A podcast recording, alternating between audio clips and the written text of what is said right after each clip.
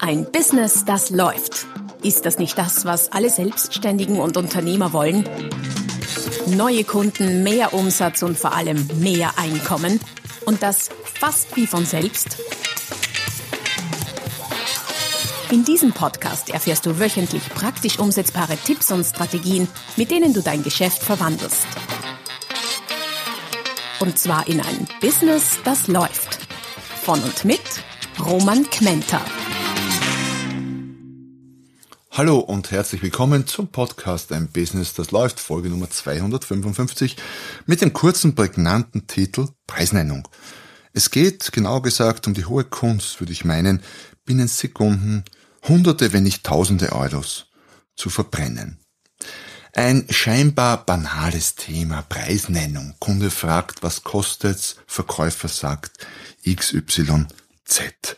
Sache erledigt, könnte man meinen, und doch stecken in diesen paar wenigen Sekunden in einem Verkaufsgespräch enorm viele potenzielle Fallen, die dich als Verkäufer ähm, sehr viel Geld kosten können. Je nachdem, was du verkaufst, können das Euros, hunderte Euros oder auch tausende Euros oder noch höhere Beträge sein. Je größer das Geschäft, um das es geht, umso heikler natürlich die Preisnennung und umso mehr Geld kann dich eine unter Anführungszeichen falsche Preisnennung kosten. Bevor wir uns allerdings anschauen, was da bei der Preisnennung alles schiefgehen kann und du wirst staunen, was das alles sein kann, kurzer Hinweis auf die www.romangmenta.com. Schau vorbei, dort findest du rund um die Themen Preis, nicht nur Preis, sondern auch Erfolg als Unternehmerin, Unternehmer oder als Marketer, Verkäufer, Führungskraft im Vertrieb allerlei Hilfreiches, Blogs, Podcasts, Bücher und kostenlose Downloads dazu. Schau vorbei www.romangmenta.com. Fehler Nummer eins, ein sehr verbreiteter Fehler ist, dass der Preis zu früh genannt wird. Kunden sind oft fordernd, was den Preis angeht, auch was die Geschwindigkeit der Preisnennung angeht. Äh, in vielen Branchen ist es durchaus an der Tagesordnung, dass ein Kunde anruft oder ins Geschäft kommt oder zum Messestand kommt, wie auch immer, auf irgendwie auf einen Verkäufer, Verkäuferin trifft und gleich als erstes fragt, na, was kostet denn so ein? Und da kannst du jetzt das Produkt einer Branche einsetzen bei ihnen. So ein Traktor, so ein Auto, so eine Wohnung, so ein äh, Reihenhaus, ganz egal. Ähm, und jetzt hast du als Verkäufer zwei Möglichkeiten. Du kannst drauf einsteigen oder eben nicht. Wenn du darauf einsteigst, dann heißt das, dass du gleich zu Beginn des Verkaufsgespräches über den Preis zu diskutieren beginnst. Und das kann Sinn machen unter einer Voraussetzung, wenn du weißt, dass du definitiv der oder die billigste bist. Das günstigste, also nicht günstigste, sondern das preislich oder vielleicht günstigste, aber auf jeden Fall das niedrigste Angebot hast. Nachdem die meisten unter euch, die hier zuhören, nicht haben werden, würde ich davon abraten, gleich zu Beginn auf das Thema Preis einzusteigen. Das heißt, was du machen musst, ist das Thema verschieben, vertagen, den Kunden vertrösten, wie ich die Technik auch ganz gern nenne. Warum ist das so wichtig? Naja, wenn, wenn der Preis gleich zu Beginn so einen dominanten Raum, so eine dominante Stellung in einem Verkaufsgespräch einnimmt, dann hast du zu wenig Zeit, um Wert aufzubauen. Du brauchst die Zeit bis zur Preisnennung und die Preisnennung sollte recht weit hinten im Verkaufsgespräch sein, dazu, um Wert aufzubauen. Denn je höher der Wert ist, den du es schaffst, den du schaffst, im Kopf des Kunden aufzubauen, umso weniger Probleme, umso weniger Widerstand wirst du beim Preis haben, auch wenn der höher sein sollte. In dieser Zeit kannst du auch einen Unterschied zum Mitbewerb aufbauen, kannst dein Angebot, dein Produkt von dem des Mitbewerbs differenzieren und je besser du das schaffst, umso weniger umso mehr kommst du aus der Vergleichbarkeit raus und umso weniger Preisthema wirst du haben. Wie funktioniert das nun mit dem Vertrösten? Du könntest sowas sagen, wie zum Beispiel den Preis, sage ich Ihnen selbstverständlich gerne. Wenn Sie erst einmal weiterkommen, wollen Sie einen Kaffee oder ein Wasser? Oder auch gerne, damit ich Ihnen das genau sagen kann, habe ich noch ein paar Fragen an Sie. Oder natürlich, wollen Sie kaufen oder leasen und dann ein paar weitere Fragen stellen. Oder Äh, wollen Sie das haben? Das wäre quasi die freche Variante, wo du gleich zum Gegenangriff übergehst. Kunde fragt dich nach dem Preis und du stellst ihm quasi gleich eine Abschlussfrage mit, wollen Sie das haben? Natürlich wird der Kunde wahrscheinlich sagen, ja, kommt auf den Preis an, dann könntest du mit einer weiteren Variante weitermachen. Ah, den Preis, den sage ich Ihnen natürlich gerne, dazu habe ich noch ein paar Fragen. Und schon bist du wieder im Thema und weg vom Thema Preis. Wie auch immer du das formulierst, das waren ein paar meiner Formulierungen, die du so oder auch ganz anders nutzen kannst. Vermeide einfach an dieser Stelle im Normalfall ähm, tiefer in das Thema Preis einzusteigen. Wann kannst du über das Thema Preis sprechen? Wenn ausreichend Wert aufgebaut ist, wenn du genau weißt, was der Kunde will oder braucht und wie er es will. Das Wie ist bisweilen fast wichtiger als das Was. Und unter Wie, äh, mit Wie meine ich, was ihm besonders wichtig ist. Und wenn du das weißt, dann kannst du den Preis nennen. Musst du den Preis natürlich auch irgendwann nennen. Und das wird, wie erwähnt, ziemlich weit hinten im Verkaufsgespräch sein. Eigentlich so ungefähr fast das letzte vor Verkaufsabschluss in manchen Gesprächen. Oft ist der Preis ja das allerletzte, über das noch gesprochen, respektive verhandelt wird. Wenn überhaupt.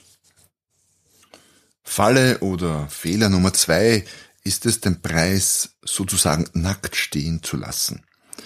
Was meine ich damit? Der Kunde fragt, was kostet das schöne Stück denn jetzt? Verkäufer sagt, das kommt auf 3200 Euro.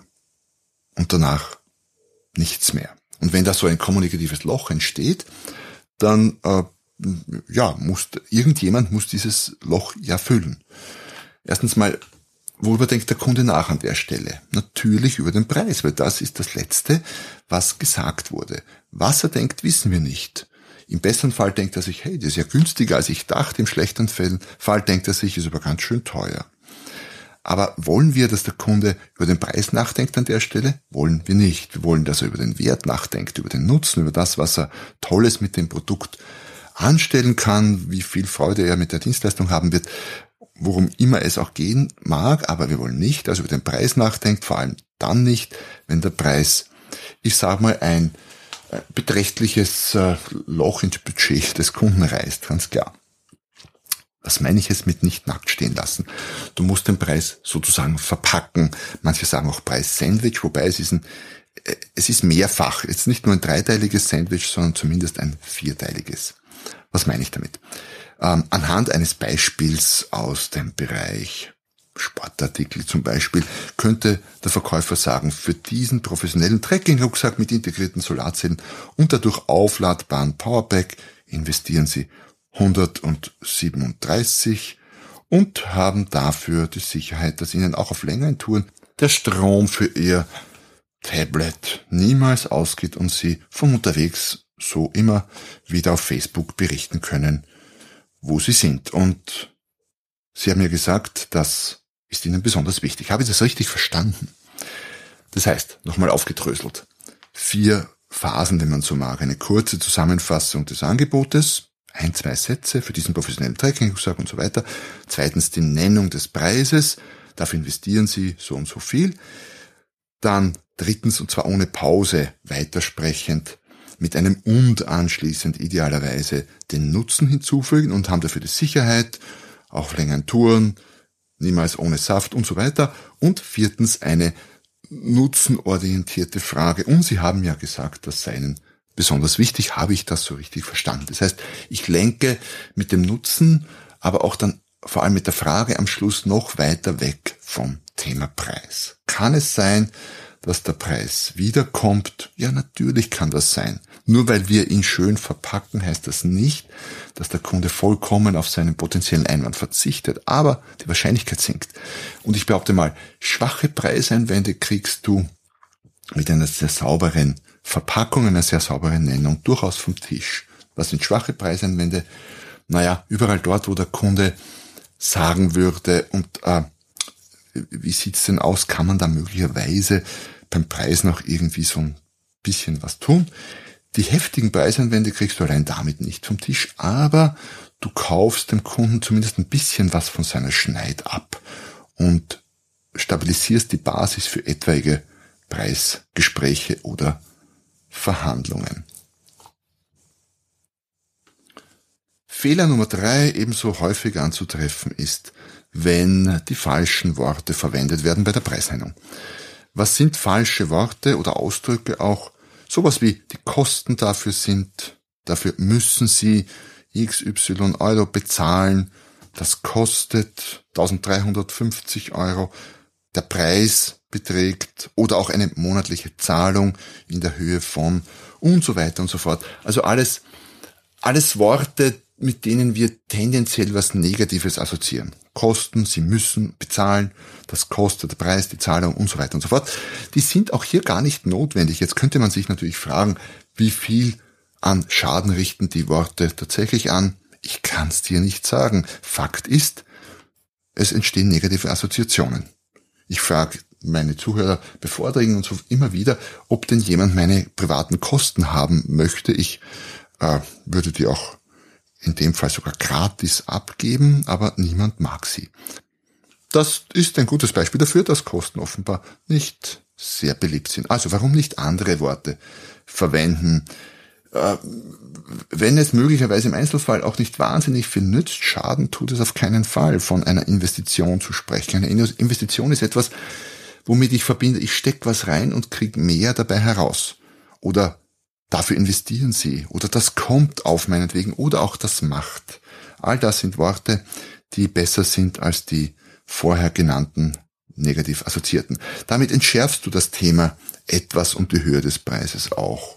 Und wenn nicht bewusst, dann unbewusst. Was du auch noch tun kannst in der Wortwahl, um zu entschärfen, lass die Tausender weg, lass äh, die Euros auch weg.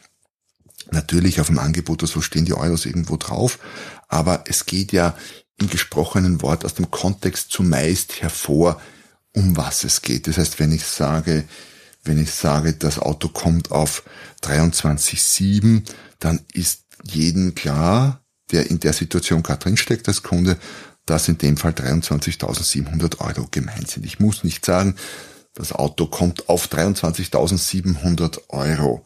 Klingt sehr lange, klingt viel bedrohlicher und ist gar nicht notwendig. Am besten ist es überhaupt, wenn du den Preis in einer Tonalität nennst, wie wenn du sagen würdest, ich gehe mir jetzt übrigens noch einen Kaffee holen. Mit genau derselben Aufgeregtheit, nämlich gar keiner. Das zeigt dem Kunden, du bist entspannt beim Preis, du stehst dahinter und der Preis ist so wichtig. Gar nicht. Fehler Nummer vier, der auch sehr verbreitet ist bei der Preisnennung, ist Unsicherheit. Die Preisnennung ist natürlich eine Phase, ähm, in der es um was geht, in der der Verkäufer oder die Verkäuferin möglicherweise unter Stress steht, unter Anspannung und diese Anspannung, dieser Stress kommt dann bei der Nennung des Preises relativ leicht raus. Wie drückt sich der aus? Nicht unbedingt in den Worten, das hatten wir auch schon, sondern in der Körpersprache. Ein Zurückweichen, ein nervöses Zucken, ein, ein Herumrücken am Stuhl, ein mangelnder Blickkontakt wegschauen, ein Klicken am Kugelschreiber, ein äh, Räuspern, ein Ringen nach Worten, so wie ich es jetzt äh, hm, gerade mache, all das kann ein Indiz dafür sein, dass du unsicher bist. Und der Kunde bekommt das mit, wenn nicht auf rational bewusster Ebene, dann in jedem Fall auf unbewusster Ebene. Und das Problem ist, dass du deine Körpersprache im Normalfall nicht so oder auch deine Stimme und deine Pausen beim Sprechen nicht so unter Kontrolle hast, wie es vielleicht nötig wäre, dann kommt die Unsicherheit, die du verspürst, rüber. Was kannst du dagegen tun? Erstens an der Unsicherheit arbeiten. Verkauf dir selbst deinen Preis zuerst. Wenn du nicht dahinter stehen kannst, tust du dich ganz schwer, den Preis locker, entspannt aller, ich hol mir jetzt noch einen Kaffee rüberzubringen. Oder, solange du das nicht geschafft hast, übe es so lange, bis es trotzdem entspannt und locker und sauber klingt und all diese, all diese Indizien für Unsicherheit nicht auftauchen. Wie kannst du es tun? Nimm dich dabei auf. Sprich es immer und immer wieder, diese Sequenz mit dem Preis und nimm dich dabei auf. Muss, kann Video sein. ja, wäre noch besser. Oder sonst auch auf Audio und hörst dir an. Ich verspreche, das wird seltsam klingen, ganz normal. Aber du wirst besser mit der Wiederholung.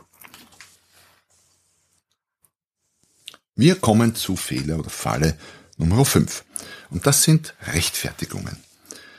Rechtfertigungen schleichen sich auch in Preisnennungen sehr gerne ein, wenn du eben nicht hinter deinem Preis stehst. Dann hast du das Gefühl, der Preis steht auf schwachen Beinen und du musst ihn stützen, musst quasi Argumente liefern, um deinen Preis zu stützen, um deinen Preis zu verteidigen. Was meine ich damit? Das könnte zum Beispiel sowas sein wie, das Paket kommt auf 735 Euro, aber dafür haben Sie auch alles drin, was Sie brauchen.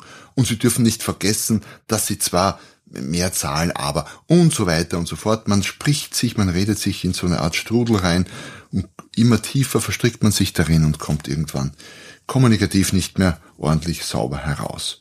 Und Dadurch, dass du deinen Preis verteidigst, dass du dich rechtfertigst für den Preis, sendest du deinem Gegenüber das Signal, oh, der Preis ist offenbar zu hoch. Wenn nicht mal der Verkäufer oder die Verkäuferin dahinter stehen kann, dann ist er offenbar tatsächlich zu hoch.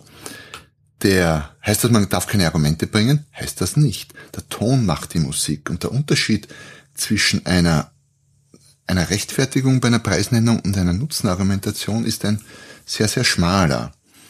Ähm, was solltest du vermeiden bei der Rechtfertigung? Eben Worte wie aber, zwar, trotzdem, sie dürfen nicht, sie müssen ja verstehen und das auch in Kombination. Bei der Nutzenargumentation, die du machen kannst, gibt's viel mehr Worte wie und zum Beispiel. Was meine ich damit? Das Paket kommt auf 735 Euro und dafür haben sie auch alles, was sie brauchen. So, das wäre okay in dieser Tonalität gebracht unterstützt das die 735 Euro. Ja, es heißt der Tonfall, nicht nur die Worte, der Tonfall macht wahnsinnig viel aus. Also vermeide Rechtfertigung und vermeide vor allem die Rechtfertigung in deinem Kopf. Arbeite daran, wenn du den Impuls verspürst, dich rechtfertigen zu müssen wegen deines Preises. Und last but not least, Fehler oder Falle Nummer 6 sind Weichmacher. Weichmacher kommen aus derselben Ecke wie auch die Rechtfertigungen, nämlich aus deinem dir verinnerlichten Problem, dass du hinter, hinter deinem Preis nicht stehen kannst. Und dann machen wir ihn quasi weich, den Preis, und laden damit den anderen zum Verhandeln ein. Und Weichmacher sind Worte wie eigentlich, normalerweise, gegebenenfalls, vielleicht, könnte, würde, sollte, dürfte, aber auch sowas wie der Listenpreis beträgt, impliziert ja auch, dass es einen besseren gibt oder auch ihr Preis beträgt. Natürlich ist es nicht gemeint, vielleicht wenn man sagt, na ja, ähm, das ist ihr spezieller äh, Preis, den habe ich schon reduziert, heißt aber auch wiederum, dass der Preis weich ist und dass der eine Bandbreite hat. Also klassische Weichmacher sind Aussagen wie, eigentlich beträgt der Preis 1235. Das, was heißt das? Das heißt, es gibt auch einen besseren kann man verhandeln drüber. Normalerweise verkaufen wir das für 1235. Heißt, es gibt noch einen besseren Preis. Gegebenenfalls könnte ich das, könnte ich Ihnen das anbieten für 1235. Ähm, Listenpreis hatten wir schon. Ähm, die meisten Kunden bezahlen dafür 1235. Oder auch sowas wie der Preis, der Preis ist um oder beträgt um die 1235. Mit all den Dingen mit all diesen Aussagen schwächst du den Preis ab. All das heißt, der Preis ist nicht genau so, da geht noch was. Du, du lädst den Kunden zu einer Preisverhandlung ein, zu einem Preisgespräch, zu einer Preisforderung ein, und zwar indem du den Preis sozusagen auf dem Silbertablett reichst. Auch da, wie zuerst schon erwähnt, alleine die saubere Nennung wird dir schwere Preiseinwände und Preisverhandlungen nicht ersparen, aber die leichten schon und du verbesserst deine Ausgangssituation dramatisch, wenn dein Kunde merkt, du stehst hinter dem Preis. Und damit sind wir einerseits am Ende angelangt äh, dieser Folge, gleichzeitig auch beim wichtigsten Punkt nochmal zusammenfassend. Das Allerwichtigste, um eine saubere Preisnennung hinzukriegen, ist, dass du selber hinter deinem Preis stehen kannst.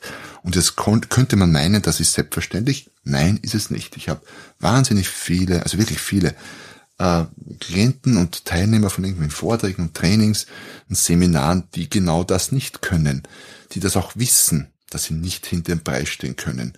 Und dann arbeiten wir daran, das trotzdem gut zu verkaufen, aber die wesentlich, die wesentlich oder überzeugend zu verkaufen, aber die wesentlich sinnvollere Arbeit ist, die Verkäufer davon zu überzeugen, dass das, was sie verkaufen, toll ist.